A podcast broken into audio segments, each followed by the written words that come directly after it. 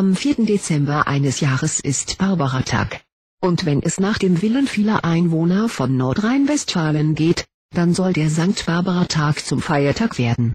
Denn auch nach dem Ende des deutschen Steinkohlenbergbaus wird die Schutzheilige der Bergleute weiter verehrt. Übrigens nicht nur von den Bergleuten, sondern auch von Strafgefangenen, Architekten, Artilleriesoldaten und von den Mitarbeiterinnen und Mitarbeitern des Technischen Hilfswerks. Der Feiertag soll alle Menschen in Nordrhein-Westfalen daran erinnern, damit niemand vergisst, wie schwer die Arbeit unter Tage war. Außerdem soll daran erinnert werden, dass das Ruhrgebiet ohne den Bergbau nicht entstanden wäre. Doch wir Lieber Gott, ich flehe zu dir, beschütz den guten Vater mir. Dort unten in dem tiefen Schacht, gib auf seine Schritte acht. Der treue Engel sei ihm gut und segne alles, was er tut. Und lass ihn bald zu Hause sein, den lieben, guten Vater mein. Sankt Barbara, bei Tag und Nacht, fahr mit dem Vater in den Schacht. Steh du ihm bei in jeder Not, bewahr ihn vor dem jähen Tod. Doch wer war eigentlich Barbara, die auch als eine der 14 Nothelfer in die Heiligengruppe der Märtyrer aufgenommen wurde? Und warum haben sich die Bergleute gerade sie als Schutzheilige ausgesucht? Um diese Frage zu beantworten, müssen wir in das Jahr 273 zurückgehen, genauer gesagt nach Nikomedien, dem heutigen Izmir in der Türkei. Dort lebte Barbara als Tochter eines wohlhabenden heidnischen Kaufmanns. Vater Dioskoros war als fanatischer Christenhasser stadtbekannt. Der Legende nach soll Barbara ein außergewöhnlich hübsches und kluges Mädchen gewesen sein. Doch als sie sich zum Christentum bekannte, wollte der Vater die Tochter erschlagen. Barbara floh. An einem steilen Berghand war sie mit ihren Kräften am Ende und bat Gott um Hilfe. Darauf soll sich eine Felsspalte geöffnet haben, die ihr bis zum Verrat durch einen Hirtenschutz bot. Es war die Regierungszeit von Galerius Valerius Maximianus, der als einer der brutalsten Christenverfolger in die Geschichte einging. Noch heute haben die Christen in der Türkei einen schweren Stand. Der Vater misshandelte die Tochter nach ihrer Flucht und sperrte sie in einen Turm ein, um sie von den Christen fernzuhalten. Doch als das auch nichts half, schleppte der Vater die Tochter vor den Statthalter und ließ Barbara geißeln und mit Keulen schlagen. So entstellt wollte der Statthalter die junge Frau als Abschreckung durch die Stadt treiben lassen. Als dem Statthalter klar wurde, dass er mit seiner Folter ebenfalls nichts erreichen konnte, gab er den Befehl, Barbara mit dem Schwert zu töten. Der Vater selbst leckte Hand an und tötete seine Tochter.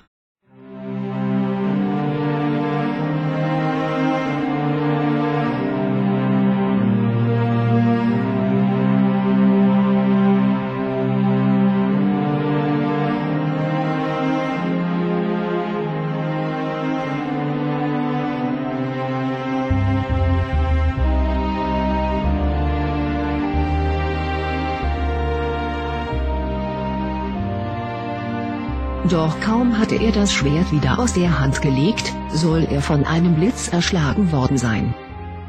Das Todesjahr Barbaras soll 306 gewesen sein. Sie wurde also nur 29 Jahre alt. Daran sollen die 29 goldenen Knöpfe erinnern, die am Berghabit, dem sogenannten Bergkittel, angenäht sind. Mit dieser knappen Uniform ziehen die Bergleute auch heute noch in allen Revieren der Welt zum Barbaratag durch die Stadt. Die Verehrung Barbaras in der Westkirche ist seit dem 8. Jahrhundert bekannt. Nach ihr sind viele Kirchen benannt worden. Zur Tradition gehört, dass man am 4. Dezember Zweige von Kirschbäumen in die Vase stellt. Denn bevor Barbara starb, soll sie noch einen dürren Kirschbaumzweig mit Wasser besprengt haben. Als Symbol für die von ihr geglaubte Auferstehung nach ihrem Tod. Für junge Mädchen, die anders als die Heilige nicht jungfräulich enden wollen, gilt, man ritzt die Namen der potenziellen Heiratskandidaten in den Kirschbaumstiel. Der Zweig, der die schnellsten Blüten bringt, symbolisiert den ersten, der um die Hand anhält. Wahrscheinlich dürfte dieser alte Brauch heutzutage aber nur noch von wenigen jungen Frauen praktiziert werden. Kommen wir zur zweiten Frage. Warum wählten die Bergleute die heilige Barbara zu ihrer Schutzheiligen aus? Ich erwähnte es bereits. Der sich öffnende Felsspalt, der Barbara für kurze Zeit Schutz vor Verfolgung bot, bildete das Schlüsselerlebnis.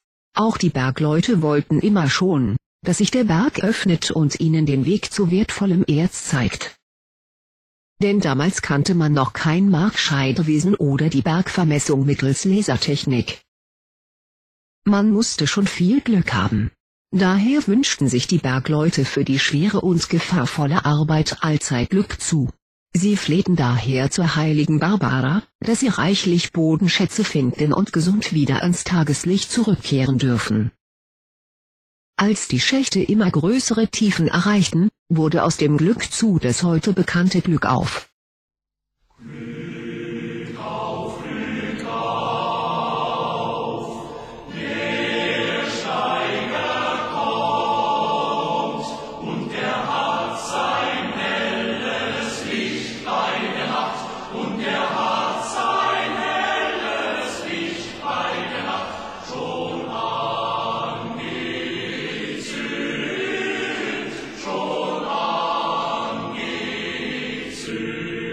Das war eine Sendung von Revierkohle.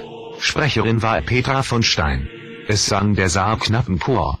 Wenn Ihnen unsere Sendung gefallen hat oder Sie Fragen haben, können Sie uns unter vorstand.revierkohle.de erreichen.